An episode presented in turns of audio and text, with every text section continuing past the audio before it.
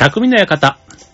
はい、川崎匠です。チョアヒョウ .com の協力でオンエアしております。はい。えっと、最近ね、あ、あれ、えっと、今度7月に、最近じゃないな。7月に出演させていただく舞台の稽古が始まったんですね。そう。で、あの、去年から、まあ、フーダニットではない、まあ、劇団に、まあ、客演で出させていただいてるんですけども、まあ一応オーディションを受けてね、それであの、役をいただいてという感じなわけですよ。ね。で、まあ、これまでね、まあ、社会人劇団として普段と活動していましたけども、やっぱりあの、それぞれ、まあ、今参加している劇団、プロの、まあ、劇団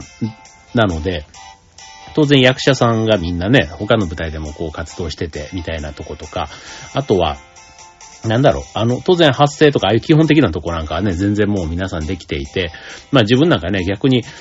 あの、20年近くやっていても、まあ、アマチュアの世界でやっていた人、みたいな感じのところで言えば、まあ、こう自分がどちらかというとね、こう食らいついていくというか、なんか追いついていくみたいな感じが必要かななんて思っていて、そう。で、まあ、こう、稽古がね、まだ何回かしかやってないので、まあみんなとね、まだやっぱりこう、こういうご時世だし、あと稽古がね、夜が中心なので、まあ終わった後もね、まあスタッフ入れて多分25人、30人ぐらいいるのかな、いつも。そう、っていう場なので、まあ今は本読みをね、やっている段階なんですけど、なかなかこう、ね、渾身というか、まあちょっとした休憩時間もね、雑談なんかはするんですけど、まあそんなにね、こうガハハハって笑ってみたいなとこまでは、まだまだ関係がね、これから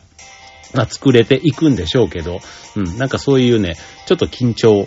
してる感じお互い、なんかね、そんな感じがあって、まあこういうね、出会いみたいなのを、また久しぶりだし、ね、そこでまた輪が広がっていくのも楽しみだなぁなんて思いながら、はい、えっ、と、7月にね、ありますので、またちょっとこちらの番組の方でも、おと、あの、いろいろ告知できたらなと思っています。あの、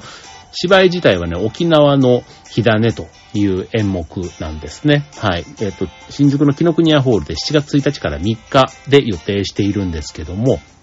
はい。まあ、そんなね、沖縄で、まあ、戦争がちょっとテーマのようになっているんですけど、別にそんなにあの、戦争、戦争っていうことではなく、まあ、ただあの、今年がね、沖縄が本土復帰50周年を迎えたっていう、まあそんなタイミングもあって、その新宿で7月の頭に公演をして、7月の半ば、あの、海の日があるあたりではね、沖縄公演も実は予定している演目ということで、そう。で、沖縄への遠征も今回予定しているので、そういう意味ではね、ちょっとあの、楽しみワクワク頑張ろうみたいな、そんな感じがね、入り混じっているところなんですけども、はい。まあ、ちょっとそれはね、またおいおいお伝えしたら、できたらなと思っています。はい。で、えっと、今日のテーマ、ね、あの、さっきね、こう、初めてのね、もうほとんどっていうか、ほぼ全員初対面なので、こうね、会話をするときに、まあ、今回のね、舞台で一緒に共演する人たちは多分そのうちね、あの、関係性が同じものをね、作り上げていく中で、こう、多分大丈夫だと思うんですけど、こうね、春新生活をスタートしたとかね、こう、あとは、今、そろそろね、多分あの、新入社員で入った人も、研修が終わって、今度配属みたいになってくるとね、まあ、それぞれでこう、あの、新しい環境、人間関係みたいなとこでね、あとまあ学校とかもね、こうコロナがちょっと一段落して、オンラインからね、対面の授業が増えて、なんていうとね、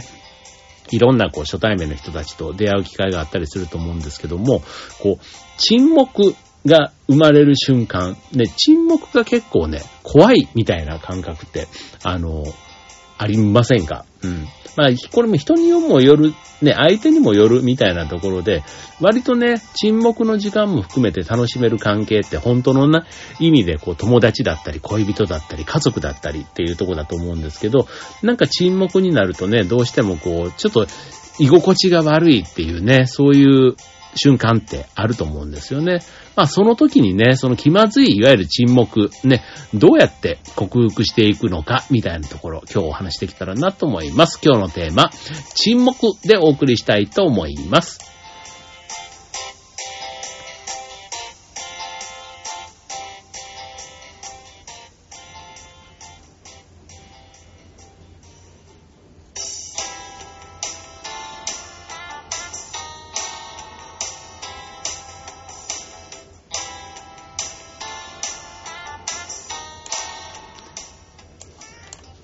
ということで今日のテーマは沈黙ということで、はい。まあ沈黙ね、あのー、苦手意識ね、割と持ってる人、ね、あの、多いかなと思いますし、あと実際にね、沈黙に対して苦手意識をなくすための心構え、あとね、まあ対処方法みたいなことでね、今日、あの、話ができたらと思うんですけども、あの、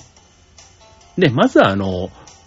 勘違いというか、ちょっと誤解をしている部分というところからまず行くと、沈黙自体は会話をする上では必ず必要なものというふうにまず理解していただくといいかなと思います。あの、このね、僕ね、ラジオとかもこうやって一人でね、話していると、こうね、間が空くこと。ね、こう、ラジオの中で、こう僕の場合だと、会話の相手がいない分、こう自分が喋らないと沈黙になっちゃうんですよ。そう。で、こうね、沈黙になった時は、何喋ろう？わかんねえみたいな風にね、こうなっちゃった時に、わ、気まずいな、なんか喋んなきゃとか、あとはつまんない人だと思われるみたいな、こういうことを、このラジオの番組をね、こう自分で喋りながら、こう一人でね、こう思ってた時期も実はあったんですけども、ただね、ここでね、焦って適当に思いついたことをこう喋ったとしても、大抵ね、もう面白くないと、まあ別にあの、一生懸命考えてね、こう、ペルペル喋ってる時は面白いとも限んないんですけども、あの、適当に喋ったことで、大体ね、いい展開にはならず、なんか、いわゆるバツナギをしましたみたいなのがね、きっとリスナーの方にも伝わっちゃってんじゃないかな、みたいなね。もう、今、匠の館ね、600、今、これ650回ぐらい放送してんのかなそう、なんですけど、結構ね、そんなこともあったりするんです。そう。で、あとは、このね、沈黙、特にね、相手がいる場合ね、相手が対面でこういたりする場合には、逆にその沈黙があることで、相手が話すきっかけを作ることができるね、逆にそこの沈黙をこう埋めてしまうと、相手が喋るきっかけを奪っている。なんかそんな風にね、あの考えてみると、沈黙自体が決してあの悪いわけではないというところですね。はい。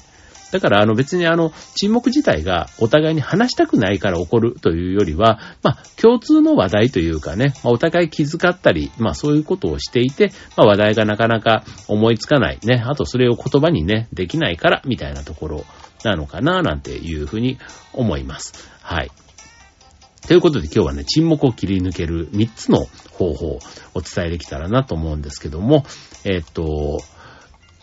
まあそのね、切り抜ける、まあさっきね、沈黙自体は会話では必要だっていう話はしましたけども、やっぱり気まずいなというか、ね、この間をどうしたらいいんだ、みたいな風にね、あの、思います。あの、そういうふうに思う気持ちもわかります。はい。なので、えっ、と、まあ、今日ね、3つ対処法ということで、えっ、と、まず、対処法1つ目ということで、えー、一つ目。ね、これ今沈黙ですよね。はい。えっ、と、もやもやサマーズってあの、番組見たことあります？あの、ね、あの芸人のサマーズさんと、あと女性アナウンサーがいて、まあ3人で街をブラブラ歩きながら、ね、いろんなところをこう訪ねてやる番組なんですけども、まあそのね、あの、定番というか、シーンの中で、こう、昼食とかね、あるご飯を、食事をとるシーンで、3人がわざと無言になるというシーンが割とあるんですね。そう。で、これテレビなんですよ。テレビだから、こうね、映像がずっと映っていて、まあ BGM とかも流れたりするのかな？流れてなくても、まあ変な話、あの、シーンとなってたりするんですよ。で、で、そこで、あの、サマーズの三村さんが、こう、喋れよみたいなことをね、ツッコミを入れて、笑いが起きると。だからそのね、この沈黙シーンがすごく見てて面白いっていうね、視聴者から見ても面白いというとこなんで、この沈黙自体を活かすというのはね、やっぱりテクニックとして持っとくと、あの逆にね、こう、笑いにもつながるし、あと、げあの演劇というかね、舞台なんかやっててもそうなんですよ。こう、沈黙、ね、スリリングなシーンとか、あとはそのお互いがね、こう、言葉で語らずに、こう、目で語るみたいな時って沈黙がすごくこう演出効果が高いというかね。そう。だから沈黙の持つ力はそれはそれでね、あの、すごくあるわけなので、まあこれをね、うまく日常に取り入れていくと、まあ簡単に沈黙を、まあ切り抜けるというかね、沈黙を怖がらずに済むということですね。このサマズさんの場合だと、その場の空気に突っ込むということで、まあ、あの、よくね、喋れよとか、あとはこう、シーンってなった時に、ね、あの、多分合コンみたいな場でもそうです。さっきまでずっとざわざわざわざわしてたのに、急にシーンってなった瞬間に、え、何この空気みたいなこととか、え、なんかシーンとしちゃったねとかね、なんかこう、会議とかで、こう自分が一方的にこう、ね、プレゼンみたいなことをした後に、はいって言った時になんかシーンってな、ね、こう質問を本当はしてくれたら、ね、やりとりも進むんですけど、なんかそこがね、こう、ギクシャクしてるみたいになった時にね、まあちょっと自分の方からこう突っ込んでみたりすると、まあ笑いがね、えー、潤滑油みたいになって、その後の会話につながっていくというところかなというふうに思います。はい。まあ沈黙をね、笑いに変えるという方法の一つということで、これが一つ目。で、続いて二つ目。アイテムを使う。うん。アイテム。ね。これは別にあの、物っていうアイテムでももちろんありだし、あと会話の切り口でね、こうアイテムとして、えー、イメージしてもらうのもいいかなと思います。はい。で、これはね、あの、えっと、まあ、沈黙というかね、話題の引き出しみたいなところをね、あの、持っておくと、いざそういう風になった時に、えっと、ポイントは、誰でも、こう、わかるというかね、あの、共通の、あの、世代、世代を問わずにみんなで盛り上がれるようなもの。そういえばとか、ね、なんかそういった形で、あの、触れるネタを持っておくといいかもしれませんね。はい。で、あとはその、あの、あ、そうそうなんて言いながら、さっきのその話みたいな形で、その話をきっかけに、ちょっと、あの、話題を膨らませてみるとかね。うん、なんかそういうのも、あの、あるかもしれません。まあ、ただね、なんかそこでやるとね、その沈黙をなんか拾ってくれた気遣いのある人みたいな風に見えちゃうことも多いんですよ。そう。だからこれはね、まあちょっとあの、天然ぶりというか、なんかそういう場が苦手な天然な人が、みたいな風にまでいけばいいと思うんですけど、わ、この人すんげえなんか無理して頑張ってるみたいになっちゃうとね、またそれはそれでね、違う緊張感というかね、沈黙のネタ、だからその次に、その沈黙をね、破ろうとする人のハードルが上がっちゃったりもするので、そう。まあでもね、なんかそういう、えっ、ー、と、話題自体が思いつかないときに、なんかアイテムをこう持っとくというところですね。はい。まあ、あれ。まあちょっと共通の話題みたいなとこだから、うん、例えば、うんと、例として言うと、うんと、まあ小銭とかね。まあみんな持ってるじゃないですか、小銭。で、小銭でも、こう昭和何年の、こう何円玉は、ね、その価値がすごい、例えば昭和32年の50円玉は1万円ぐらいの価値があるみたいなね、なんかなんかそういうエピソードとかね、なんかそうすると、えって、なんか50円って本当にいいとかちょっと、なんかみんなで見てみようってとか、まあまあそういうのでもまあいいと思うんですよね。だからちょっと話の流れでもし今みたいなのが自然だったら、なんかそういうね、会話の切り口を一つ、まあちょっとふわっと盛り上がる感じだから、大盛り上がりはしないかもしんないけど、まあとりあえずあの沈黙をちょっとね、打破することはできるかもというところですね。はい。で、続いて三つ目。ね、えー、沈黙が気にならない場所を選ぶというとこです。はい。で、これはもうあの、シーンとなっていても、何か音があるっていうとこに、ちょっとあの安心感がある。まあ、特にね、えー、まあ相手と二人きりになるというところ。ね、三人でいればね、なんとなく会話ってこう回っていくんですけども、こうデートとかね、友達とご飯に行った時でも、こう、会話が、みたいなとこであれば、まあ、テレビ付きのね、例えば、居酒屋とかに入ると、まあ、沈黙の気まずさをね、テレビが紛らわしてくれたり、あとはテレビの内容自体が、こう、話題のきっかけになったりすることもあると。いうこと。まあ、車の中とかでもね、よく二人っきりでなってね、会話が弾まないっていうんだったらラジオをかけてみるなんていうのも一つ手段かなっていうふうに思います。はい。まあ、あの、まあね、なんかテレビ自体はね、まあテレビ離れとかいろいろあったりしますけども、そば行ってもね、ずっと流れてたりすると、ね、自然にこう、この芸能人がどうだこうだとかね、あとその時の出てるもしクイズ番組がやってたら、ね、それきっかけでやっぱ話す、ね、そこはあんまりこう無理がないというか自然にね、あの会話の導入部分をサポートしてくれるというところですので、まあ、テレビっていうアイテムとさっき言った場所選びみたいなところね。なんかそんなところを工夫してみるっていうのもありかもしれないですね。うん。まあでもね、場所自体もね、うん、そこは、なんかこう、アイディア次第というかね、どんな場所でも、ね、なんかそれをきっかけに自分が過去にやったことをね、こう話題にしてみるだとか、なんかいろいろ膨らませ方はあるような気がしますね。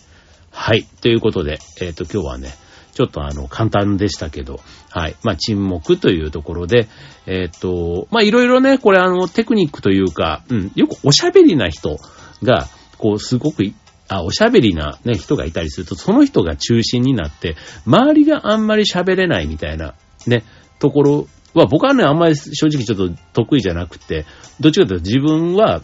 こう、話、もしね、何か3人4人で話すときにも、相手にも話を振りながらみんなでこう話をしたい。なんか自分の話をあんまり聞いてくれ、みたいな感じよりは、そう、むしろ喋ってない人に質問とかをしながらね、なんかこう、その人を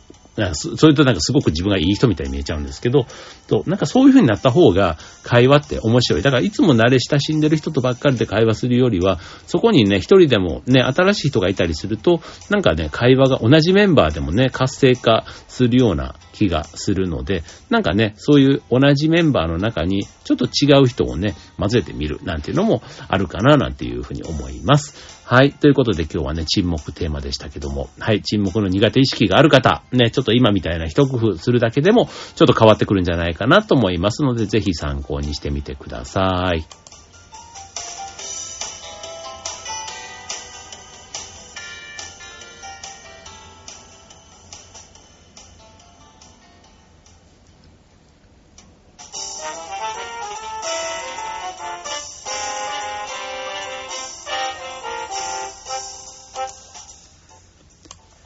はい。ということで、今週のテーマは沈黙ということでね、まあ、沈黙をどう克服するかというとこですけども、ね、沈黙を恐れないっていうのはね、これ、あの、さっきちょっと僕舞台の話しましたけど、やっぱり舞台でもね、間を取るってすごく難しいし、間を効果的に使うと、うん。なんかお客さんもね、そこで一旦ちょっとその間を使って、こう情報を整理したりとかすることができるんで、ひたすらね、この言葉のマシンガンみたいなのをバーって浴びせられると、すごいやっぱり疲れるるんですよね。そう、だから適度な間ってすごく大事だし、まあ間を取りすぎるとね、間を、間延びなんていう言葉があるように、ちょっとだれたりもするので、まあちょっとそこ使い方はすごく大事だと思うんですけども、まあ沈黙自体はね、あの、必ずしも悪いものではないし、関係性によってはね、沈黙自体が心地よい時間だったりすることもあると思います。家族のね、例えばリビングにいてね、ずーっと会話をしてるって意外としんどい。ね、でも、